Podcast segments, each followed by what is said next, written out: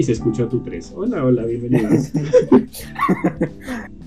Eso le llamo yo una entrada. 3. 3. ¡Pum! Sorpresa. ¿Cómo estás, mi, ¿Cómo estás, mi querido Diego? Muy bien. ¿Tú qué tal la barbacoa? ¿Qué barbacoa? Pues no sé. O sea, com- o sea, sí comí barbacoa el domingo, pero ¿cómo lo sabes, maldito stalker? Ah, es que. Ah, ya sé por qué. Ay, dude, me da mucha ternura. Es que, para los que no sepan, este mandó un meme muy tierno que dice cuando la señora de, cuando la mesera del Sunburst te dice este mi niño o una cosa así, y tú estás todo contento. Le dije, así me dice la señora de la barbacoa siempre que voy, que me dice cómo está mi niño. Entonces me siento bien bonito. Pero sí con mi barbacoa. Es muy interesante manera de iniciar la plática. Sí. ¿Sabes? El... ¿Sabes a quién, a quién yo me, me intriga volver a ver? O, o ¿A- quisiera volver a ver. ¿A quién? A la señora de la tienda de barrotes enfrente de la escuela. Ah, Doña Mari, claro.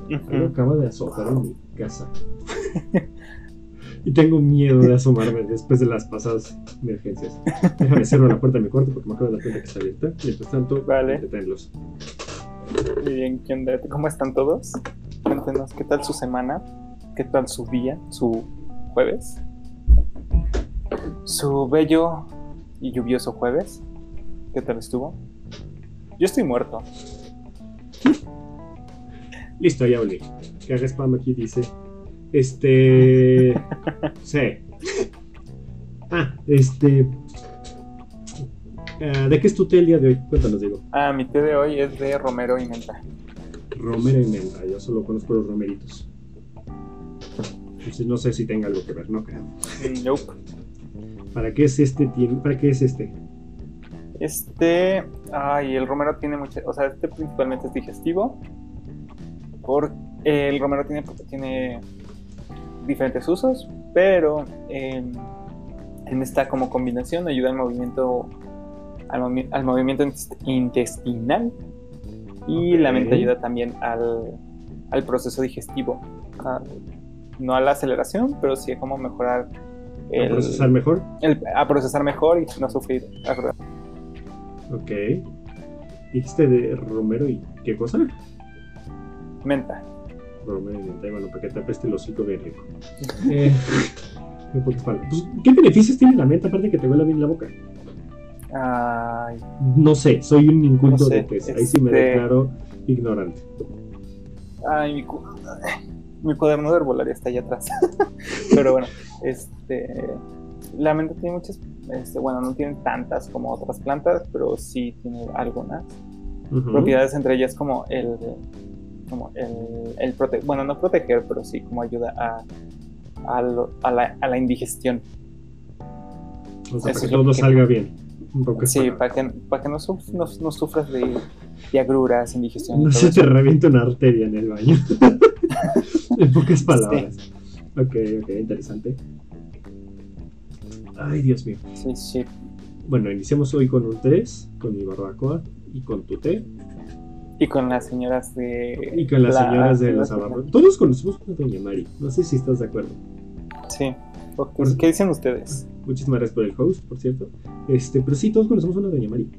No sé, o sea, cualquier, en cualquier caso, yo conozco como tres Doña Maris. Eh, Sí, y sí. sobre todo la de las tiendas a la que más cariño le llevo. Sí, sí. porque.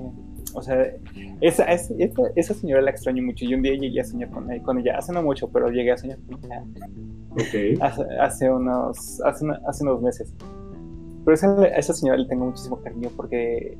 Bueno, pues todos los sábados en secundaria íbamos a comprar un sándwichito. Y le comprábamos ahí. Y después en la prepa, antes de entrar a clases, pues ya. Ya me tenía mi sándwichito guardadito. Era como de. Llegaba y era como de. ¿Su sándwich? Sí.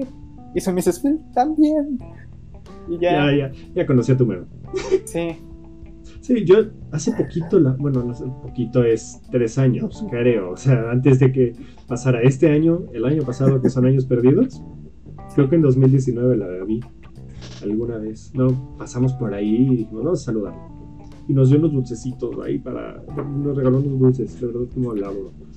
Doña Mari, sé que no está escuchando esto, pero un abrazo te muy fuerte para ella. Sí.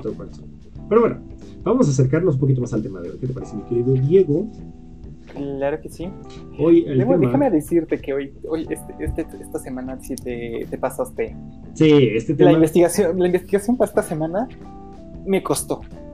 Sí, eh, para este tema les pido un poquito de paciencia porque este tema es filosofía de la historia, más que nada. Entonces, en este vamos a hablar más del por qué que del qué y del cómo. Entonces les pido un poquito de paciencia con esto. Les prometo hacerlo lo menos pesado posible. O sea, poner la mayor cantidad de ejemplos. Este, creo que es lo más prudente, porque si es, hasta a mí se me hace un tema difícil. Bueno, hasta a mí, o sea, yo, yo soy cualquier pendejo, pero a cualquiera se le hace un tema difícil. Entonces... Sí, pero para que no, no sé, antes de entrar en el tema, te voy, a, interrumpir otra vez. Les tenemos una pequeña gran noticia. Este, en dos semanas, ¿sí no? Dos semanas. Este, ah. vamos. y yo, tenemos sorpresa. Sí. me estabas preocupando, hijo.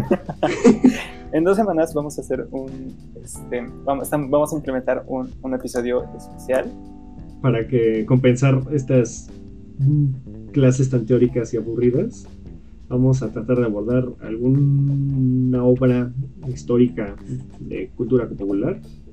Vamos a analizarla en el directo, vamos a hablarla un poquito. Puede que no la mostremos porque pues, derechos de autor, o puede que no la leí. Bueno, leerla tal vez sí se podría, si es que es escrita. Pero les avisaremos estas semanas bien qué obra va a ser, cómo va a proceder. También sugiéranos si quieren alguna obra o si se les ocurre alguna. Creo que sería buena idea que nos sugieran por aquí o por este, Cualquiera de nuestras redes sociales. Ajá. Este buen momento para poner las redes sociales. Sobre todo ahorita donde estamos más respondiendo es en TikTok. es contémonos pod para que nos busquen y nos hagan las preguntas por ahí. Y retomando ahora sí el tema. Sí. Este se ha hecho para analizar mis lecturas. Pues ya ves, mijo. Pues no hay tiempo. Ni, no había ni tiempo ni ganas, ni computadora. Pero bueno, Vamos a acercarnos un poquito más. Este es más reflexivo, más que nada. El tema de hoy es la historia y el presente. Creo que, porque siempre hablamos de la historia, vemos el estudio, nos hacen recordar fechas, nos hacen recordar nombres, nos hacen recordar eventos, pero no nos dicen para qué. Siempre es de, ah, sí, las leyes de la Constitución de 1857, Benito Juárez, Guerra de Reforma. Pum. Chido, se acabó, tal, tal. Este, la conquista de México, 1521, Hernán Cortés, Tenochtitlán, pum, se acabó. Y no encontramos cómo esto puede llegar al día de hoy. O sea, por eso muchos, y alguna vez escuché una crítica que decía que la historia estaba muerta, por lo mismo. Es algo fuerte de decir, o sea, una ciencia esté muerta que no tenga repercusión en tu presente, que simplemente sea que la historia está guardada en una biblioteca y ahí se quedó y se queda solo como cultura popular o como una idea que un montón de viejos sabios este, eruditos son los que la abordan y nadie más. Cuando la historia en realidad vive en el presente diario, todos los días se habla de historia, todos los días se recuerda, existe un antecedente, todo, sobre todo en la vida política, más que nada, si nos acercamos a ese sentido. Porque por dar un ejemplo, o sea, por dar el ejemplo más burdo, este año se conmemoran dos eventos, algunos dicen que tres, pero si te dicen que tres está mal esa persona. Dos eventos históricos se conmemoran en uno 200 años y en el otro 500. El primero es la independencia de México. Este año se conmemora el bicentenario de la independencia de México, lograda por Agustín de Iturbide y Vicente Guerrero. Y en el caso de los 500 años, este año se conmemora la caída de México Tenochtitlán y el inicio del periodo colonial generado por Narcotes. Y el tercer evento que no pasó en el año que dicen y que hicieron incluso en la ceremonia cívica que estuvo mal, es la fundación de México Tenochtitlán. No se da en 1321. Ningún historiador serio te dice que fue en 1321. Te dicen algunos que en 1323, otros 1324. Pero no fue en 1321. Así como dato cultural. Entonces, incluso la gran, la gran cabeza del estudio arqueológico mexicano, bueno, prehispánico en México, que es este, ay, se me fue el nombre de este hijo, bueno, ahorita me acuerdo, dijo que es una falacia. Matos Moctezuma, gracias. Pero bueno, este, y ahí podemos ver un reflejo del pasado en el presente. Se conmemora la independencia. ¿Y por qué es importante la independencia? Se conmemora la conquista. ¿Y por qué es importante la conquista? Estas cosas van al día de hoy. Nos guste o no el presente. México existe porque Tenochtitlán fue conquistado. México existe porque algunos loquillos por ahí decidieron independizarse. México existe porque existió un conflicto de 10 años en el cual hubo sangre, se derramó sangre por prácticamente todo el territorio que después sería México, para que se lograra la independencia de México. Por dar un ejemplo, se puede hacer esto de cualquier evento. Pero esto es importante porque al fin y al cabo, estos eventos siguen repercutiendo en el día de hoy. Entonces, hoy nos vamos a adentrar en esto y sin más preámbulo, contémonos un poquito más de historia. ¿Te parece, mi querido Diego? Adelante. Muy bien.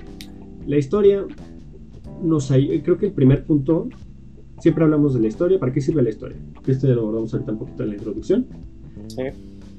El primer punto es Ay, deja, ¿me dejas a mí?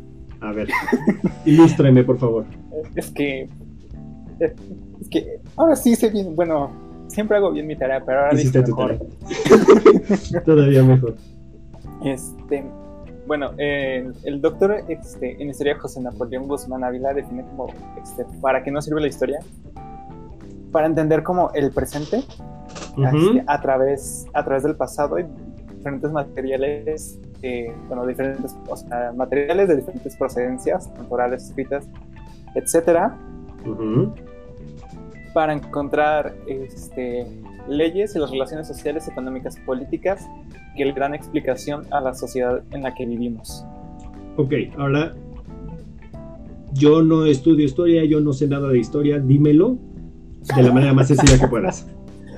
Este, la historia nos sirve para entender el presente a través del pasado y la sociedad en que vivimos a través de diferentes documentos Muy y bien. materiales.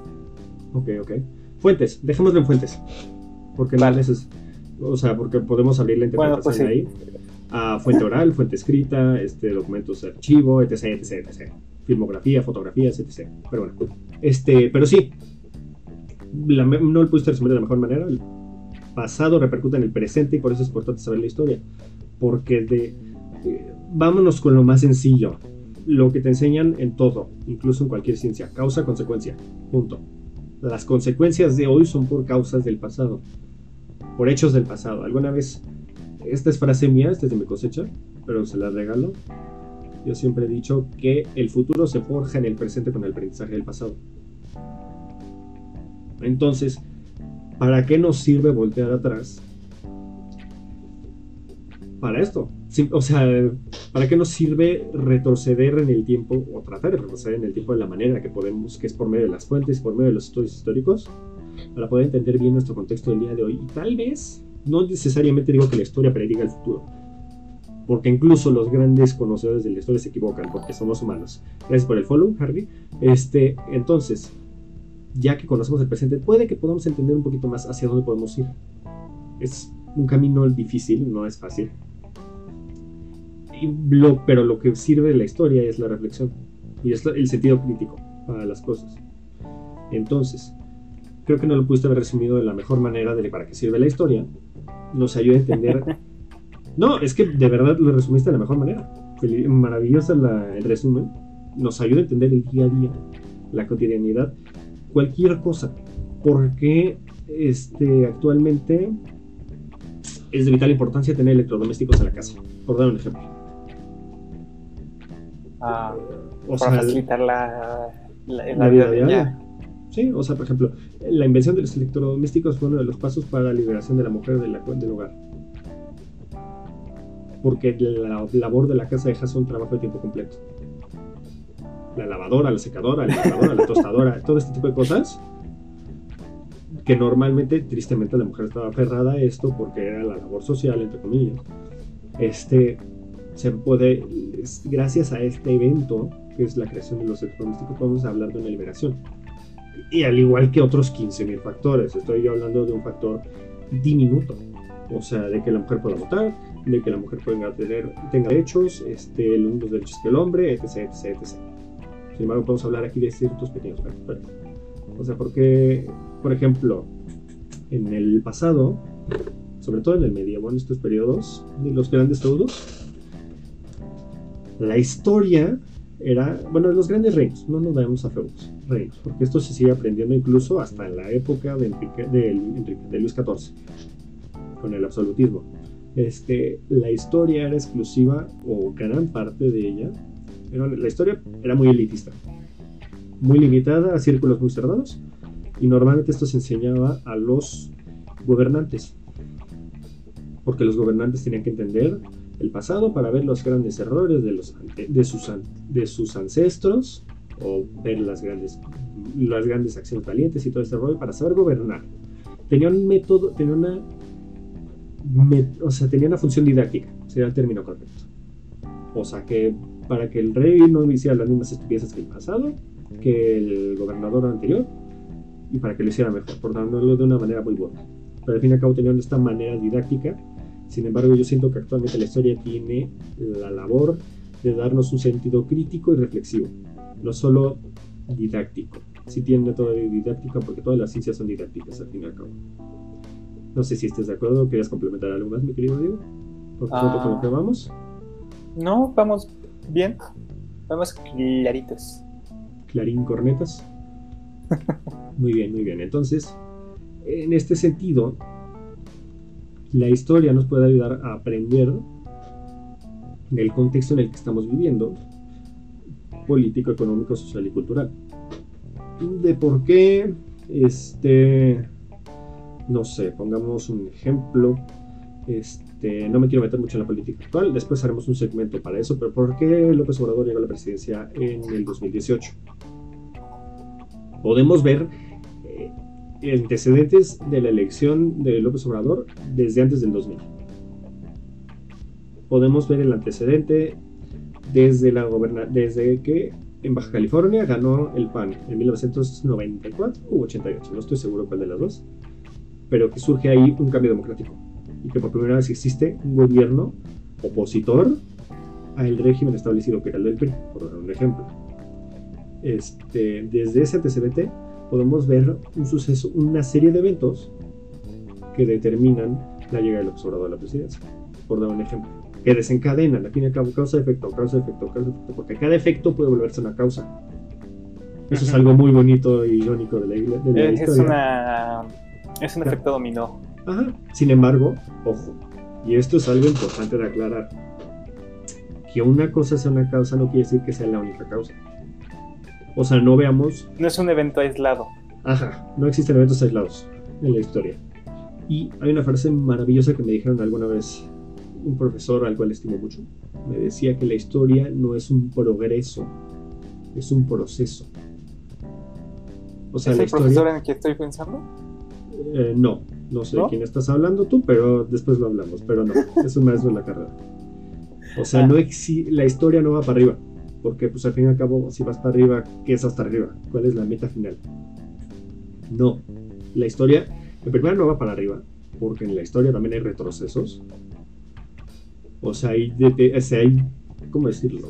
Va hablando de avances tecnológicos, culturales, económicos, etc, etc, etc. Si hay estancamientos, y podemos ver. Sin embargo, no, no veamos esto como para arriba. Sobre todo esto lo vimos en las leyes de forma porque todo el mundo, sobre todo en México, y como se enseña la historia en México, que es el gran error, se enseña, y creo que esto es importante abordar, y lo voy a abordar, vamos a ver ahí un poquito, pero es importante aclarar. Normalmente se clasifica la historia, este, la historia actual, critica este profesional y todo este rollo, y lo que se le conoce como la historia de bronce. No sé si alguna vez habéis escuchado estos dos términos, mi querido Diego. No. Ok. La historia de bronce es la historia de grandes héroes, la historia de grandes eventos, la historia de héroes revolucionarios, valientes hombres puros que no cometen errores, que todo lo que hacen es por el bien común, para el beneficio y de la posteridad, por darlo de una manera muy sencilla y buena. O sea, es una historia de héroes, es una historia de grandes hazañas, es una historia muy romantizada, muy... parece más novela, por decirlo de una manera. Entonces, ¿qué sucede al momento de enseñar la historia? Normalmente la historia de bronce es historia oficial, así como dato cultural. Y como dato concreto, también para que revisen y reflexionen lo que les enseñaban en la escuela. No porque esté mal, sino porque está mal planteado. O sea, es una manera de enseñar historia, sí, pero mucha gente se queda con esta idea. Entonces, de ahí es lo que yo digo siempre que vengan al sentido crítico. Vamos con lo de la guerra de reforma. Vámonos con Juárez que estaba diciendo yo ahorita este ejemplo, porque ahí fue cuando yo lo vi, cuando me enseñaron esta frase, la historia no es un progreso, sino un proceso. Porque la gente habla de la, de la guerra de reforma y de las leyes de reforma. Este, si quieres, ahorita te respondo tu pregunta, Harry.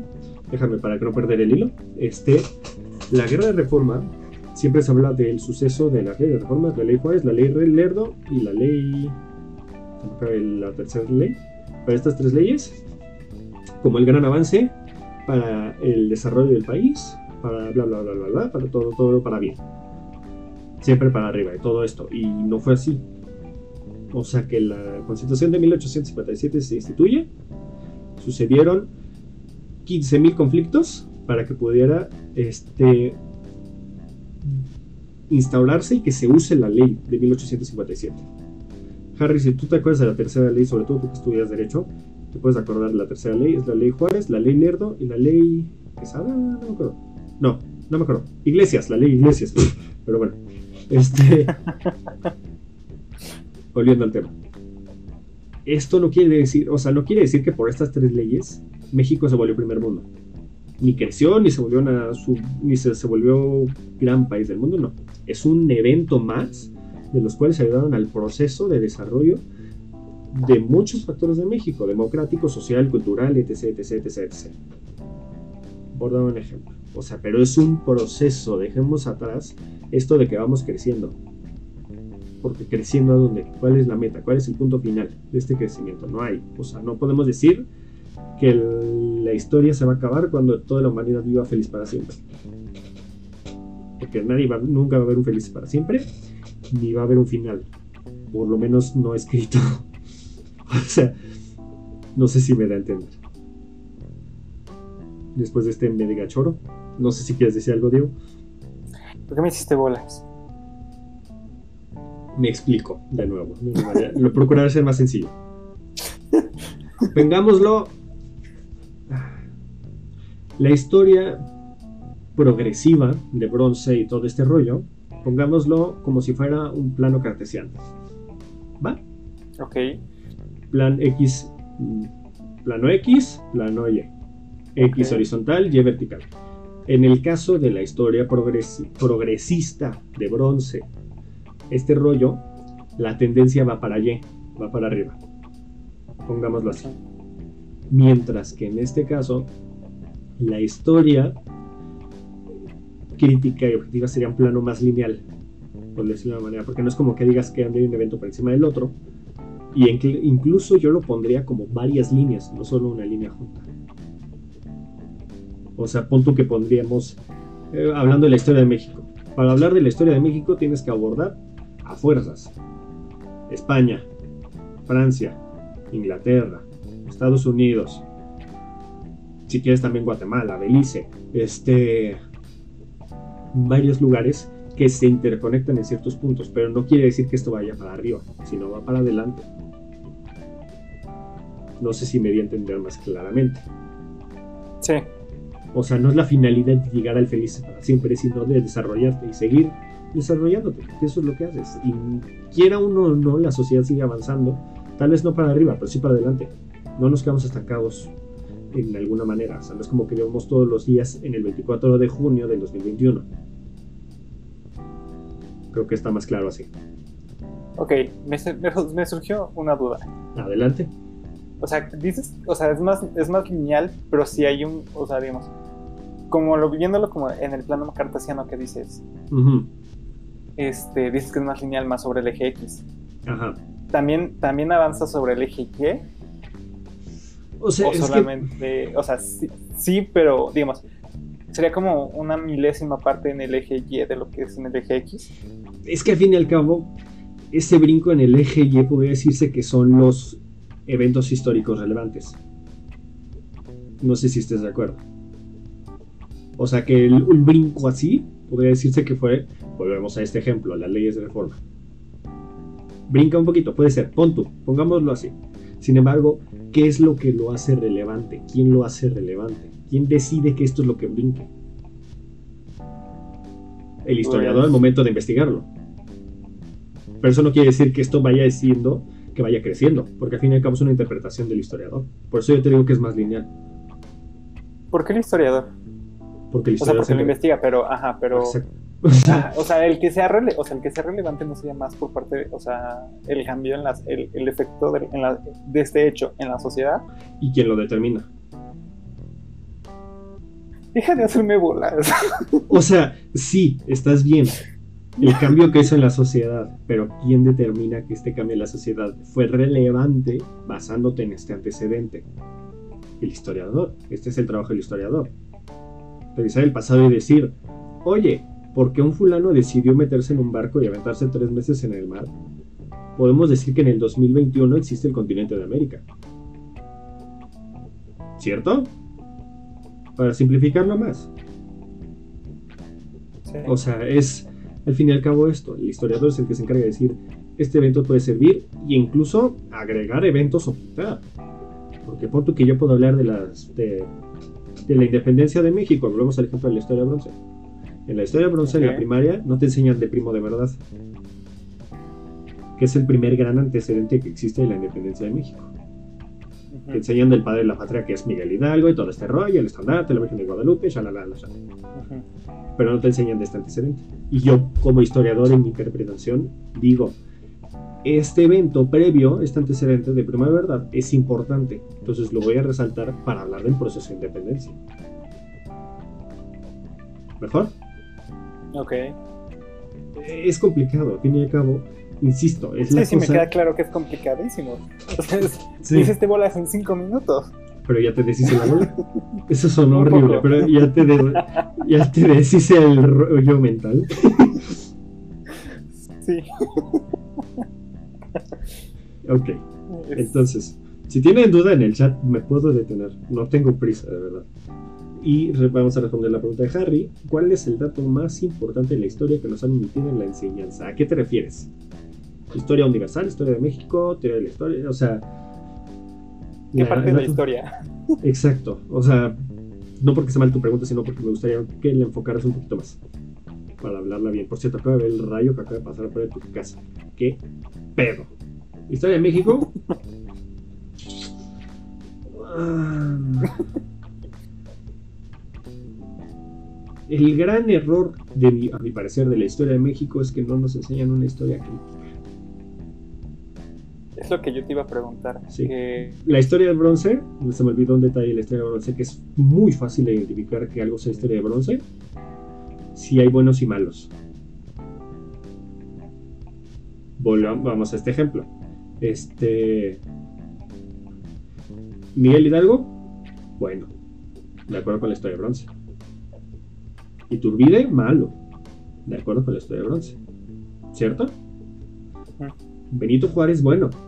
Maximiliano, malo. Esto es, una, esto es el gran ejemplo que existe dentro de la historia de México. Bueno, en la historia del mundial. O sea, la historia de bronce sirve para darte una idea introductoria. Por eso yo no estoy tan en contra de ella. No, no digo que sea mala. Dice, dentro de esta historia se metió a propósito que cambiar como lo vemos en su pasado. No es que se omita, que nada tenemos que entender. La historia oficial tiene una función. La función de la historia oficial es apoyar al gobierno en este, el gobierno en turno, por decirlo de una manera. Ahorita, por ejemplo, estaban hablando, me enteré hace poquito, que en spots de la televisión, hablando de, poner un ejemplo más actual, ves con, que con el cierre de la pandemia y todo este rollo, la SEP empezó a poner spots educativos en la tele para seguir con las clases a distancia y todo este rollo. Bueno, uno de ellos empieza a hablar, a hablar, por ejemplo, del término neoliberalismo y de por qué el neoliberalismo es malo y todo este rollo. ¿Ok? Esto está sirviendo al gobierno en turno. Por dar un ejemplo, porque es el discurso oficial.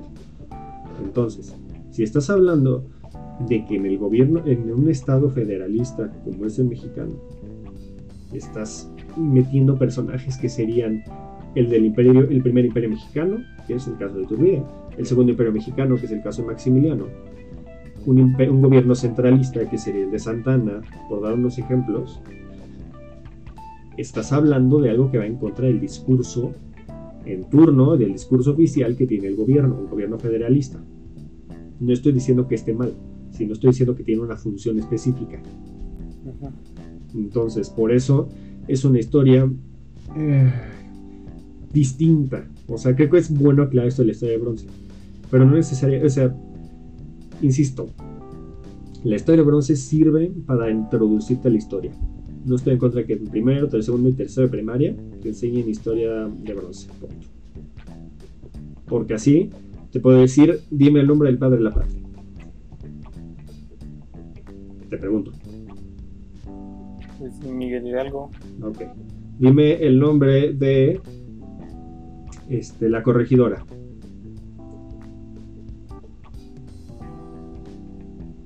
No sé. Josefa Ortiz de Domínguez. Mijo, ¿qué pasó? Pero bueno, dime el nombre del benemérito de las Américas. Ah, Benito Juárez. Ok. Dime el nombre del. ¿Cómo se llama? El padre de la democracia, creo que le dicen. Madero. Dar un ejemplo. ¿Por qué? Porque se te graba. Perdón, es que se un cable en Este, se te graba el nombre, se te graba el evento. Madero y piensas automáticamente en revolución. Y dicen padre de la patria, ¡pum! Independencia. Cosas así. No está mal, porque al fin y al cabo en un momento tiene la, la, ventaja de la historia de bronce es que es muy didáctica. Se te graba así, quieres o no. Sin embargo, la cosa es que se estanca ahí y abordas pobremente lo que viene después. A menos de que tengas un maestro bueno de historia. Oh, no.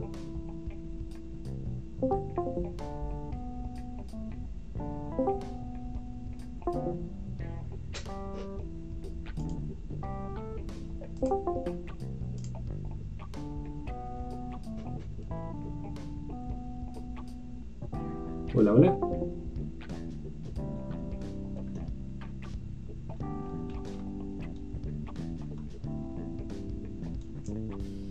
Bueno, bueno.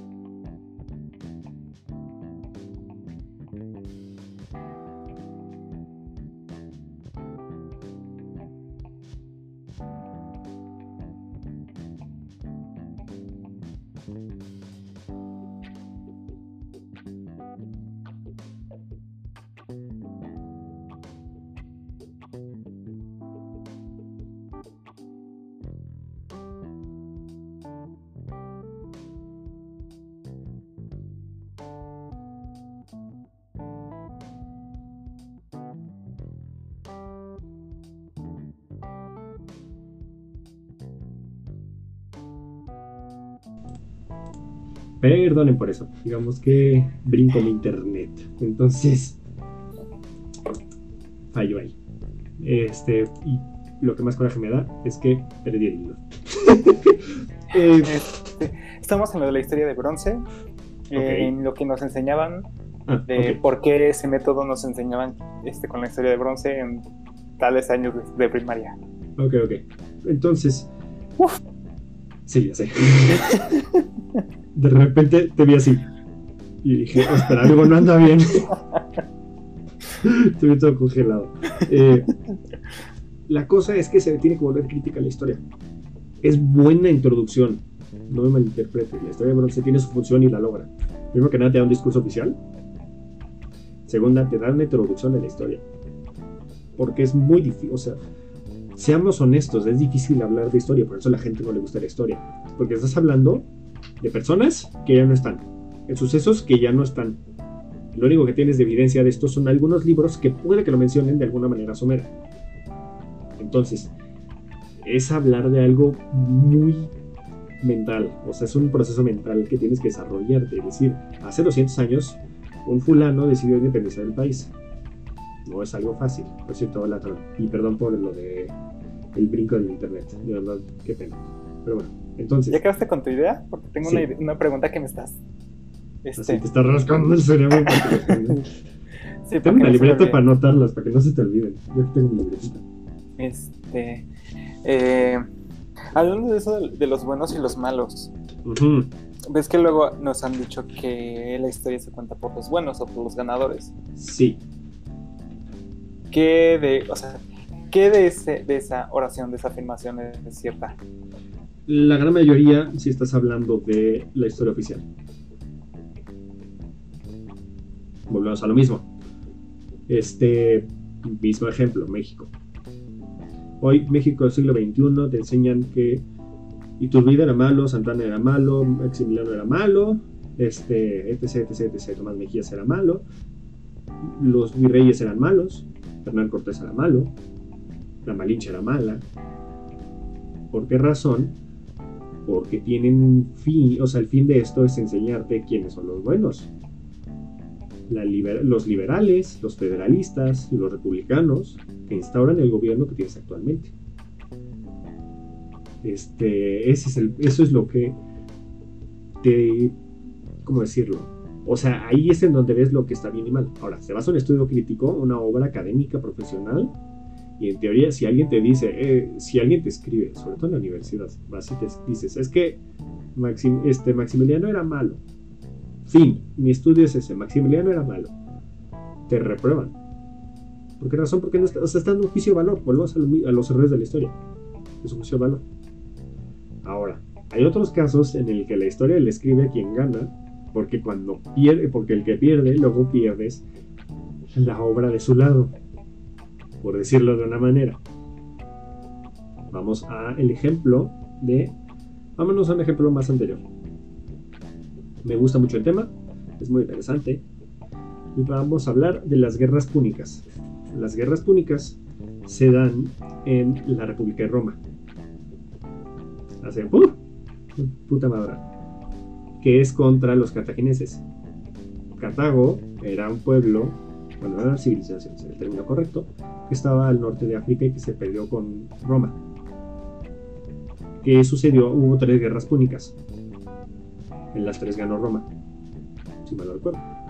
Eh, ah, pues uno de los nombres más famosos que sale de esta es Aníbal. No sé si has escuchado alguna vez de Aníbal. No. Bueno, Aníbal fue un güey que prácticamente estuvo a dos pelos de tomar, de conquistar Roma. Pero por X y Y razón no pudo. Bueno, entonces el tema aquí es, después de la tercera guerra púnica, la tercera guerra púnica lo que consiste es en Roma destruyendo lo que quedaba de Cartago después de la masacre que hicieron con la segunda guerra púnica. Entonces, ¿qué sucede ahí? Que al destruirse esto, no queda rastro, no queda piedra sobre piedra de Cartago. ¿Qué sucede aquí? Que no hay una fuente por la cual puedas hablar del lado de del otro lado de la batalla, de la guerra, que no sea el de Roma. Ahorita tenemos historiadores romanos que hablan de las guerras púnicas, pero no hay del otro lado. Me encantan las guerras púnicas, es muy interesante, la verdad, es un tema muy... Dice Tron. Grande el Aníbal, exacto. Que usó elefantes en la guerra y todo este rollo. este men. Entonces sí, o sea, a veces se habla solo de un lado porque no existe el otro. Vamos a hablar de la conquista. No existen prácticamente ningún códice prehispánico actual. Existen códices, pero no prehispánicos. O sea, no, que no se hayan escrito antes de 1521, no se preserva ninguno. Sino, o sea, se quedan fragmentos. Pero si me mal no recuerdo, no queda ninguno. La gran mayoría se hicieron a principios del proceso de colonia entre 1521 y 1600 y otros ya se hicieron en el siglo XVII, en el siglo XVII y XVIII. Pero en sí no queda tanto para hablar de la famosa visión de los vencidos, de los conquistados, de los mexicas, por dar otro ejemplo. el problema fue la logística, no pudo pasar 300 elefantes. No fue tanto los elefantes, fue el asedio. Y sí pudieron pasar los elefantes. O sea, lo que, lo que le aplauden a Aníbal era un gran estratega. Aníbal pudo pasar elefantes por los Andes. Digo, por los Andes. ¿Cómo se llama esto? Por. Los Andes están en Chile, qué estúpido. Este. Por el norte de Italia. De lo que es actualmente Italia. Los Himalayas. Gracias. Por ahí pudo pasar elefantes para llegar a Roma. Es una labor muy cabrón, de todo un ejército. O sea, es una labor que de verdad mis respetos. Y logró asediar Roma. La cosa es que ya que asedió Roma, ya no pudo seguirle, no necesariamente por él, sino por los ministros que él tenía. Pero bueno, ese es otro tema. No sé si me di a entender. Sí. Ok. Entonces, ya que abordamos esto de la historia de bronce, la, la, historia de bronce es un ejemplo también de cómo podemos traer la historia del presente. La historia de bronce te enseña el panorama vigente de actual, sobre todo el discurso oficial de un gobierno. Ahora, la historia en el presente, todo el mundo, la historia de la gente la aburre porque está en los libros y se acabó. O sea, siempre la historia, y por eso esa frase, algunas que alguna vez escuché, no me acuerdo de dónde, pero que dice que la historia está muerta. A mí se me hace algo muy duro de pensar. Pero en parte puedes entender por qué dirían eso. Eh, fíjate que los elefantes no eran tan útiles en esa época, Tron. Eran bastante problemáticos. Pregúntale a Alejandro Magno. Luego te explico un poquito más de lo de Alejandro Magno. Pero no eran buenos. La verdad, los elefantes eran más problema que solución. Pero bueno, eso es para otro tema. Este. La historia no, se, no le interesa a la gente. Porque no le sabemos enseñar. Esa es una crítica a mi profesión es una crítica a cualquier especialista en ciencias sociales. En ciencias, no sabemos enseñarnos. No sabemos difundir para que la gente quiera interesarse. No es que no quiera la gente interesarse, es que no sabemos cómo darles la información. Porque, a ver, porque la verdad, tú entras, o sea, cualquier carrera, comunicación, entras a la carrera de comunicación y no entiendes un carajo. Te mandan a leer 20 cosas y no entiendes 19. Y la cosa es que tienes ese aprender o aprendes. Cuando la gente que está aprendiendo por gusto no tiene por qué tener esa obligación, si lo está aprendiendo por gusto. Entonces, por eso podría decirse que en cierta manera, y es preocupante decirlo, pero cualquier profesión te podría decir que está muerta, porque a la gente no le interesa por gusto acercarse, poder cuestionarse su realidad, su forma, su cotidianidad el término correcto.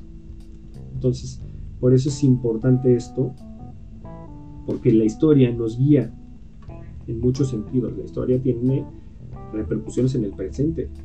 Todo, prácticamente todo lo que haces en el día tiene una razón, tiene un antecedente histórico. Todo. De por qué usas camisas, por qué los pantalones, por qué comes tres veces al día, por qué se tiene que guardar la ropa, por qué es X, Y y Z. Entonces, no digo que necesariamente saber la historia de por qué la ropa se dobla, porque esto es algo estúpido e inútil, no tiene no te sirve de nada. O sea, dime tú, ¿para qué te puedes traer? Eh, alguna vez, este mismo profesor que está diciendo yo, nos ponía un ejemplo maravilloso, que decía, tú puedes ser el especialista de la dulcería, de los chiclosos que se hacían en la dulcería en la calle de Moneda en el año de 1900 aquí en la Ciudad de México. Puedes dominar el tema. ¿Y de qué chingados te sirve? ¿De qué te sirve si no lo puedes traer a la realidad? O sea, ¿qué te sirve saber el que en esta tienda vendía chicles? Cuando en realidad puedes hablar de la economía dulcera y el surgimiento de la repostería, de la repostería francesa, de los dulces, de toda esta industria alimenticia en el siglo XX como la apertura del porfiriato, por, darlo, por abrirlo de una manera. Ahí estás viendo una repercusión. O sea, la cosa es cómo enfocas las, los temas. Ahí, pero entonces, volvemos a la idea de que la historia ayuda en el presente. Al fin y al cabo, honestamente, solo es historia para las novelas históricas que digo. Y es un gran acercamiento. O sea, las, las, novelas históricas para hacer. Eh, para que una novela histórica tenga éxito, necesita tener años de investigación. Muchísimo. O sea, para yo. O sea, yo comencé a escribir una, una novela en la que tenía. Su, su, sustento era una sociedad eh, medieval. Mm. Yo me tuve que poner a investigar en qué año se inventó el WC, en qué año se, se inventó la ducha, tal, tal, tal cosa, cómo se vestían, cuáles eran los nombres, cuáles eran tales cosas, cómo, se, cómo era la sociedad en ese, en ese entonces. No te vayas tan lejos. Para, para poder ser más... Lo que tú comes ahorita no tiene nada que ver con lo que tus antepasados comían hace mil años. Nada. Te puede vencer que absolutamente nada. Si acaso que comían cerdo y ni siquiera eso. Porque, comían, porque comer carne era un privilegio. Porque puedo garantizar que no venimos de la nobleza. Eso te lo puedo garantizar. la novela histórica. sí. Termina, termina, pena. O sea, lo que, lo que decía era que, o sea, el, éxito de una novela histórica es la cantidad de investigación que tiene, que tiene detrás. ¿Sí? Si una novela histórica es un éxito, o si un autor de novela histórica es un éxito, es por la cantidad de tiempo que le invierte en la investigación previa a la escritura. Y ojo, no quiere decir que lo que diga la novela sea cierto. Porque hay novela, y porque volvemos a lo mismo. Hay anacronismos, este, todos los errores que estábamos mencionando la última vez pueden suceder. Igual que en una obra, en un trabajo histórico. No está exento. Ni el estudio histórico, ni la novela histórica. Sin embargo, esa es una gran manera de acercar a la gente a la historia. Y por eso muchos historiadores están reclamando de que los novelistas se están metiendo en la historia, por eso están haciendo las novelas históricas y están metiéndose, infiltrándose y no sé qué tanto rollo. A mi parecer no está mal. ¿Por qué razón? Puede que esté mal la obra. Vamos a suponer que está mal la obra. Sin embargo... Tiene, un mal acercamiento a la historia. Que tiene errores, pon tú. Que cierta persona no no murió este año, murió años antes y que no tenía que ver tanto su personalidad con lo que estás tratando tú, ni sus acciones, ni nada de estas cosas. Con lo que se puede entender qué pasó. Pero por lo menos ahí le dijiste a la persona, oye, sucedió esto. Mira, hay un evento y este evento está repercutiendo en tu día. Y puede que esté fantasía, puede que esté, puede que esté romantizado, novelizado, endulzado o incluso a veces encrudecido. Sin embargo, por lo menos esta persona dice, ah, no manches, qué chingón es este tema. Voy a investigar un poquito más. Y tal vez se meta a ver un documental. Tal vez se meta a ver, no sé, una serie, una serie histórica. Como ahorita la de Hernán Cortés, por dar un ejemplo, que va a salir su próxima temporada, no sé si este año o el que viene. Sin embargo, o sea, estas series, estas películas, estas cosas tienen sus errores. Claro que sí pero lo que tienen de bueno es que te acercan y te pueden hacer llamar la atención y puede cautivarte puede enamorarte del tema y puede hacer que te gane la curiosidad y te invite a entender mejor el tema. Entonces, yo no estoy en contra de eso, muy al contrario, las novelas históricas ayudan mucho a atraer a la gente. La cosa es que no te quedes ahí. Y a ti, si te gusta una novela histórica, no te quedes con la novela histórica a ti que te gusta la película de Gladiador, Dunkerque, este, la que tú quieras, cualquier película histórica, 1917, no sé, ejemplos hay millones, no te quedes con eso. No te quedes solo con la idea novelística romantizada, a veces muy, con muchos, ¿cómo se le dice? este, libertades artísticas, no te quedes con eso. Acércate más, investiga. Hay muchas maneras de encontrar, de acercarte. Hay textos más sencillos que otros. No te vayas a textos de postdoctorados porque ni siquiera ellos los leen.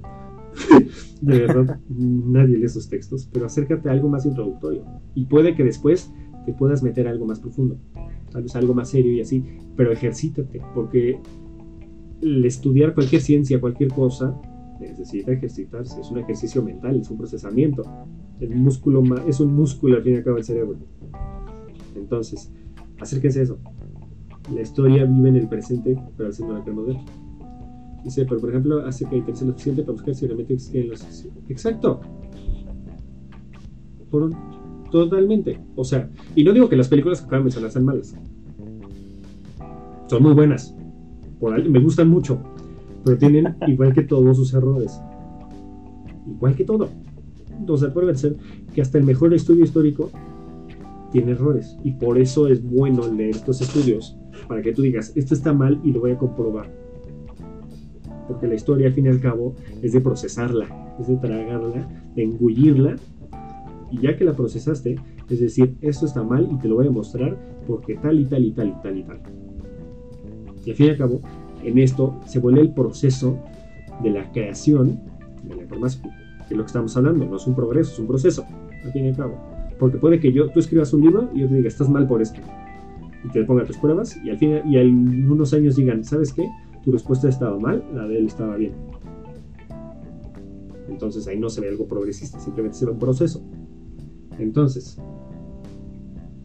¿qué ahí nos estamos echando hoy? Eh? Sí, es. Porque estamos hablando del presente, además. Sí, no, eh, hablando de, novelas históricas, si, si, se quieren meter a novelas históricas, un, un autor que les recomiendo muchísimo es Santiago Posteguillo. es, es, un autor español que tiene muchísimas novelas históricas que han sido ganadoras de, creo que me parece que han llegado a ser ganadoras de los premios de, de su editorial. Entonces, este, si quieren, sí, es una, gran, es una gran recomendación para acercarse a la historia. Bueno, en el otro caso, en México existe un gran novelista histórico. También es una persona que estudia mucho historia. La verdad es un...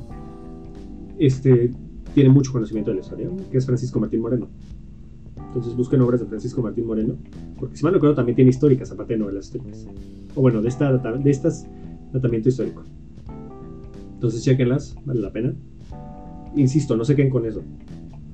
Y no sé si tengan alguna duda, sobre todo el tema de la historia del presente. Creo que hoy abordamos más que solo la historia del presente. Abordamos muchísimos temas. Entonces, si les hicimos muchas vueltas, me disculpo, pero creo que lo dejamos todo lo más claro, o sea, lo traté de dejar lo más claro posible. Porque sí, estos son temas de, de filosofía de la historia, sobre todo ahorita es mucho de filosofía de la historia es muy pesado. Muy, muy, muy pesado. Yo los entiendo. ¿Tú tienes alguna duda, mi querido Teo? No. No, me metí, a buscar al, al, autor que acabas de recomendar. Francisco Martín Moreno y tiene un libro que se llama Cuando México perdió la esperanza. Sí. No sé si es novela histórica. Ese es más reciente. ese, ese libro le escribió para elección en 2018. No, para, ese es un libro más reciente, perdóname. incluso va a salir ahorita. Pero ese es más de reciente, más de, más de la sociedad actual. Pero tiene muchos libros del pasado. Es muy interesante. Este. Pero sí, ese es Creo que ya tienen dos recomendaciones de este capítulo. Eh, y. Ay, se fue la idea. Pero sí, al fin y al cabo, la historia, creo que si se queda con una frase, es lo más importante. La historia, al fin y al cabo, ayuda a iluminar el presente. O sea, por lo menos para darnos una idea de qué es lo que está pasando y a dónde podemos caer. Más que nada. Sí. No, pues qué buena conclusión tuya, mijo. No, es que, es que, es que hay, hay muchísimos libros de, de este autor y se escuchan muy buenos. Escribe mucho. Hay uno que se llama México mutilado, otro que se llama México engañado. Sí. En media hora la muerte, las grandes tradiciones de México. Sí. O sea, la verdad, es una persona muy experimentada. en- Algunos están muy en contra de él, otros no tanto. Sin embargo, al fin y al cabo es un difusor de la historia. Y creo que eso es lo que honor a quien honor merece, en mi parte. Me da mucha curiosidad saber cómo quedará plasmado en la historia estos tiempos tan extraños que estamos viviendo. Pues mira, existe una cosa que se llama la historia del tiempo presente. Uy, eso que. Eso, de la, historia del, del- la historia del presente. Es una. te aviso desde ahorita, es una madre. Ok. O sea, si yo quisiera, podría hacer un estudio histórico de hoy, de las elecciones del principio del mes. Sí se podría. en Ujú. teoría.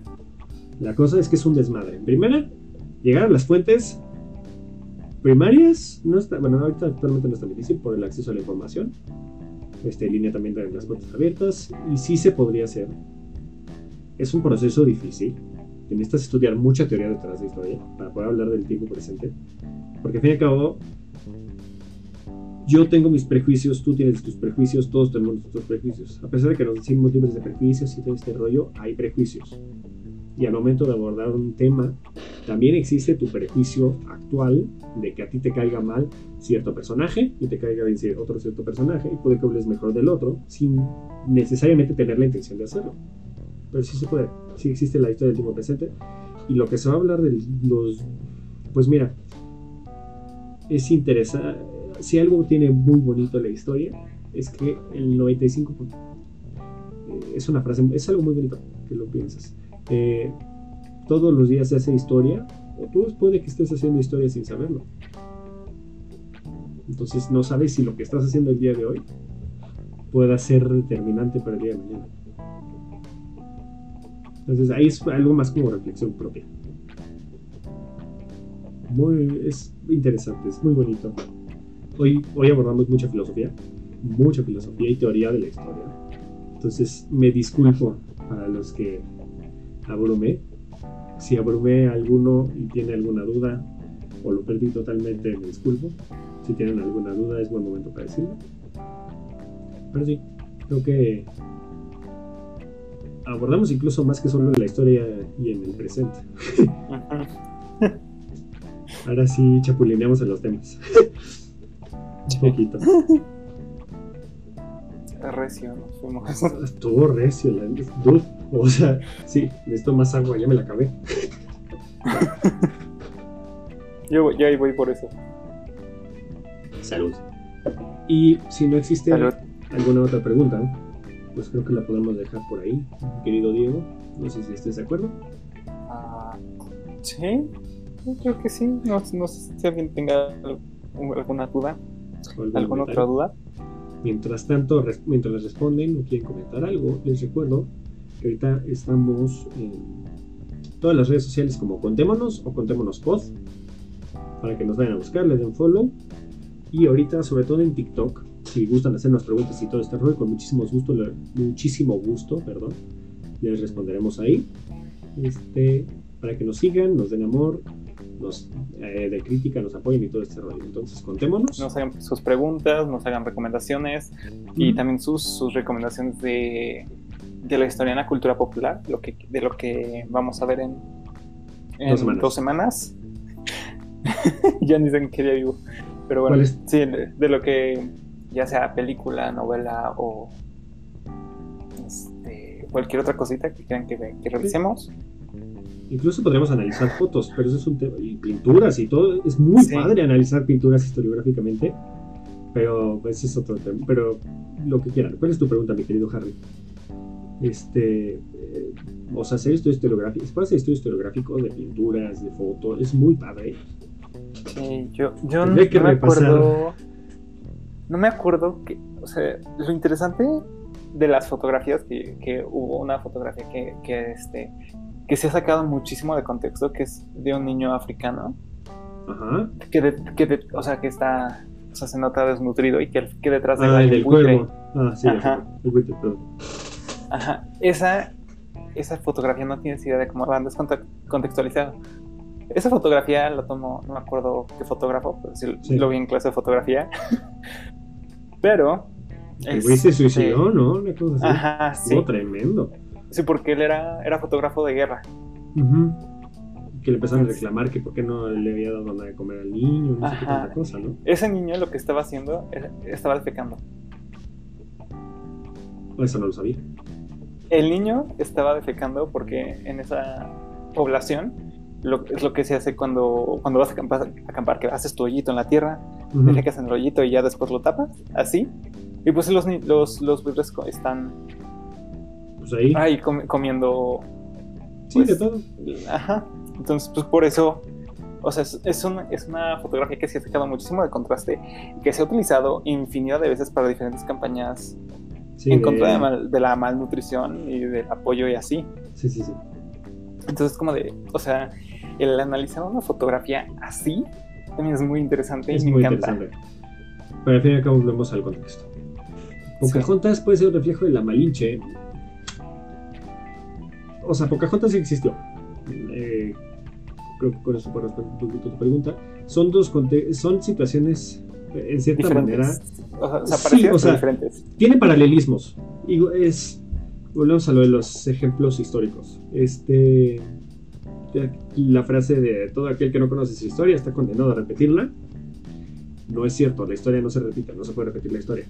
Porque no van a existir los eventos de la misma manera, ni por los mismos personajes, ni nada de este rollo. Puede haber paralelismos, que sí los hay. Sin embargo, no es que sean iguales. Pero sí, hay paralelismos entre la Pocahontas y Malinche. En algunas cosas sí.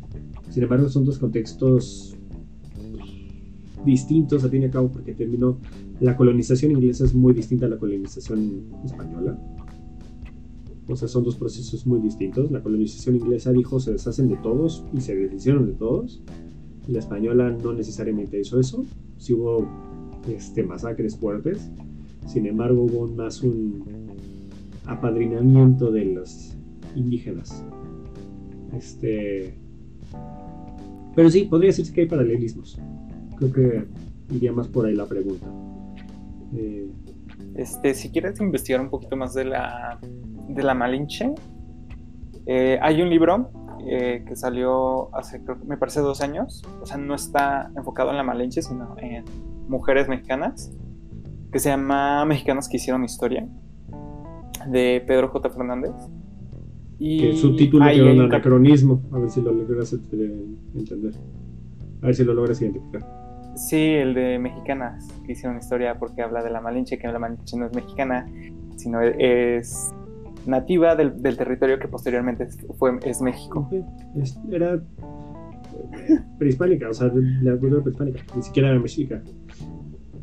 Sí, pero, ajá, este, porque también a la, a la Malinche se le tiene pintada de una manera muy negativa. Entonces, de traidora y el todo esto. Pero aquí la, la Malinche es la, este, ¿cómo se dice? La primera diplomática este, entre, entre españoles y, ¿Mexicas? y nativos. Sí. Sí, sí, sí. O sea, es todo un tema. Me gustaría abordar la Malinche y todo el proceso de conquista en algún momento, en algún eh, capítulo, porque tiene mucho para sacar. Pero creo que será en otra ocasión, porque si no vamos a debrayar demasiado el día de hoy. ya llevamos casi hora y media, entonces yo creo que la vamos a dejar por ahí el día de hoy. Muchísimas sí. gracias por acompañarnos. Este, qué gusto verlos por aquí a todos. Qué gusto. Muchísimas gracias por la recepción que están teniendo por esto. La verdad se aprecia muchísimo. Si les gusta, compartan, suscríbanse, den follow, este, den amor, pregunten, comenten, de verdad. Toda la interacción que puedan tener se agradece muchísimo. Y no sé si quieres agregar algo más, mi querido Diego. Este. Pregunten. Pregunten, o sea, sí. No se queden con las dudas como les dijimos en hace una o dos semanas, pregunten, no hay preguntas estúpidas. Prefiero las que yo me quede o sea, con la duda y se las investigue para la siguiente, el siguiente ajá, capítulo. Que nos quedemos este, los dos así como de, pues, no, quién sabe. No sé qué decirte, pero, sí. Pero, pero pues lo investigamos y ahí a ver qué sacamos y lo discutimos la próxima semana. Pero Sí. pregunten porque, es- o sea, queremos, lo que queremos es que sea un, un diálogo abierto para todos y que, que aprendamos Juntos. juntos historia. Creo que eso es lo más importante. Entonces, sin más preámbulo, nos despedimos. Muchísimas gracias a todos y nos vemos la próxima.